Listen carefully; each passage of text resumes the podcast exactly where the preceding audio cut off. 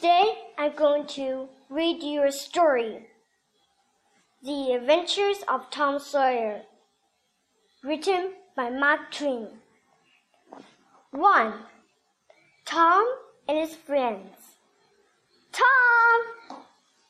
Tom! Where are you? No answer. Where's that boy? When I find him, I'm going to. Aunt Polly looked under the bed. Then she opened the door and looked out into the garden. Tom!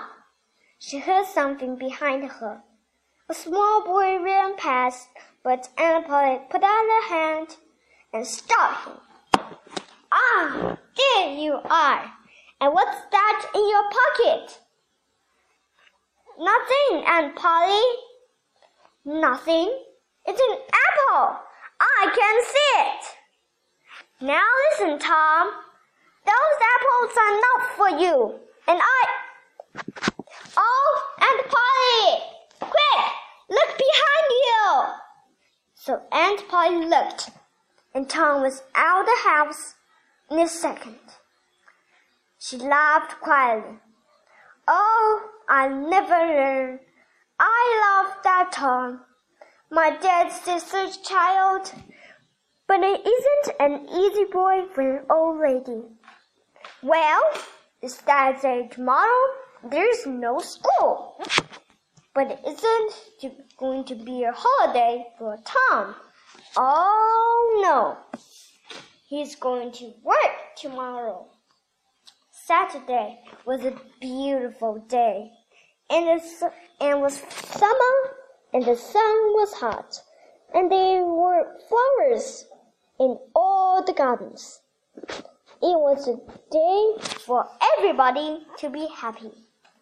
Tom came of his house with a brush and a big pot of white paint in his hand. He looked at the fence. It was three meters high and thirty meters long. He put his brush in the paint and painted some of the fence. He did it again. Then he stopped and looked at the fence, put down his brush, and sat down. There were hours of work in front of him, and he was the unhappiest boy in the village. After ten minutes, Tom had an idea, a wonderful idea. He took up the brush again and began work. He saw his friend Joe Harper in the street, but he didn't look at him. Joe had an apple in his hand. He came up to Tom and looked at the fence. I am sorry, Tom. Tom said nothing. The paintbrush moved up and down. Working for your aunt, said Joe. I'm going to down to the river. I'm sorry you can't come with me. Tom put down his brush. You call this work? he said. Painting a fence, said Joe. Of course it's work. Perhaps it is, and perhaps it isn't. But I like it, said Tom. I can go to the river any day. I can't paint a fence very often. Joe watched Tom about five minutes. Tom painted very slowly and carefully. He often stopped, moved back from the fence, and looked at his work with a smile. Joe began to get very interested and said, Tom, can I paint a little? Tom thought for a second. I'm sorry, Joe. You see, my aunt wants me to do it because I'm good at painting. My brother Sid wanted to paint too, but she said no. Oh, please, Tom, just a little. I'm good at painting too. Hey, do you want some of my apple? No, Joe, I can't. Okay, you can have all my apple. Tom gave Joe the brush. He did not smile, but for the first time that day, he was a very happy boy. He sat down and ate Joe's apple. More friends came to laugh at Tom, but soon they wanted to paint too. By the afternoon, Tom had three balls, an old knife, a cat with one eye, an old blue bottle, and a lot of other exciting things. He was the richest boy in St. Petersburg. And the fence, all thirty meters of it, was a beautiful white. He went back to the house. Aunt Polly, can I go and play now? Aunt Polly came out of the, out of the house to look. When she saw the beautiful white fence, she was very pleased. She she took Tom into the house and gave him an apple. Well, you can go and play. But don't come home late. Tom quickly took the second apple and ran off. On Sunday morning, Tom didn't want to go to school, but Aunt Polly got him out of bed and then out of the house.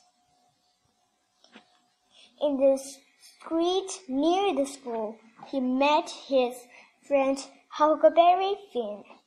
Huck has no mother, and his father drank whiskey all the time.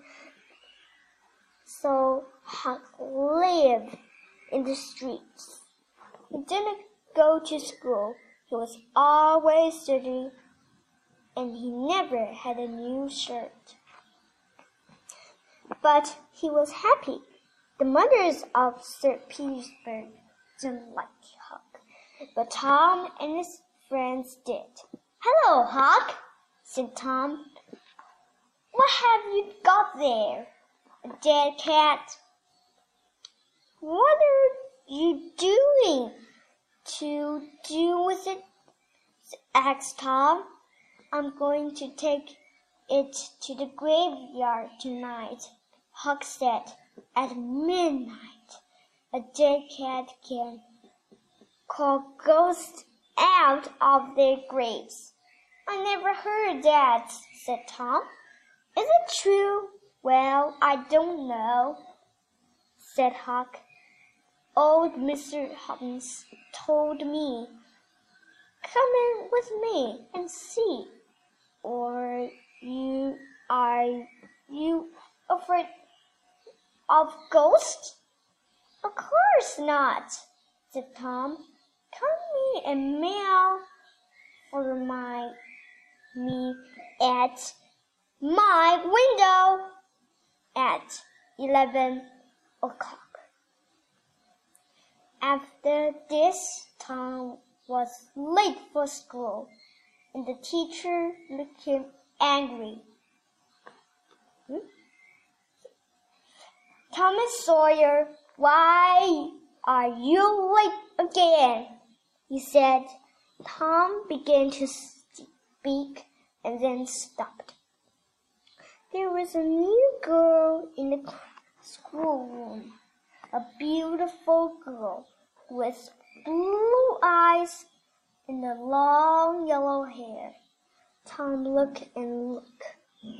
Oh, how beautiful she was. In a few seconds, Tom was in love. He must sit next to her. Well, how? In the first half of the room, there was only one empty chair. And it was next to Nick Girl. Tom thought quickly and looked at the teacher. I stopped to talk with Huckleberry Finn, he said. The teacher was very, very angry. Boys were often late for school. That was bad. But talking with Huckleberry Finn was worse, much worse. The teacher took his stick, and two minutes later, Tom's trousers are very hot, and the teacher's arms were very tired. Now, Tom Sawyer, you go and sit with the girls. Some of the children laughed. Tom walked to the chair next to the new girl, sat down, and opened his book. The, the other children began to work. After ten minutes, the girl looked up. There was an apple on the table in front of. She put it back on Tom's half of the table. A minute later, the apple was thrown into her again, now stained. Next, Tom drew a picture of a house and put it in front of her. That's nice, the girl said. Now draw a man. Tom drew a man next to the house.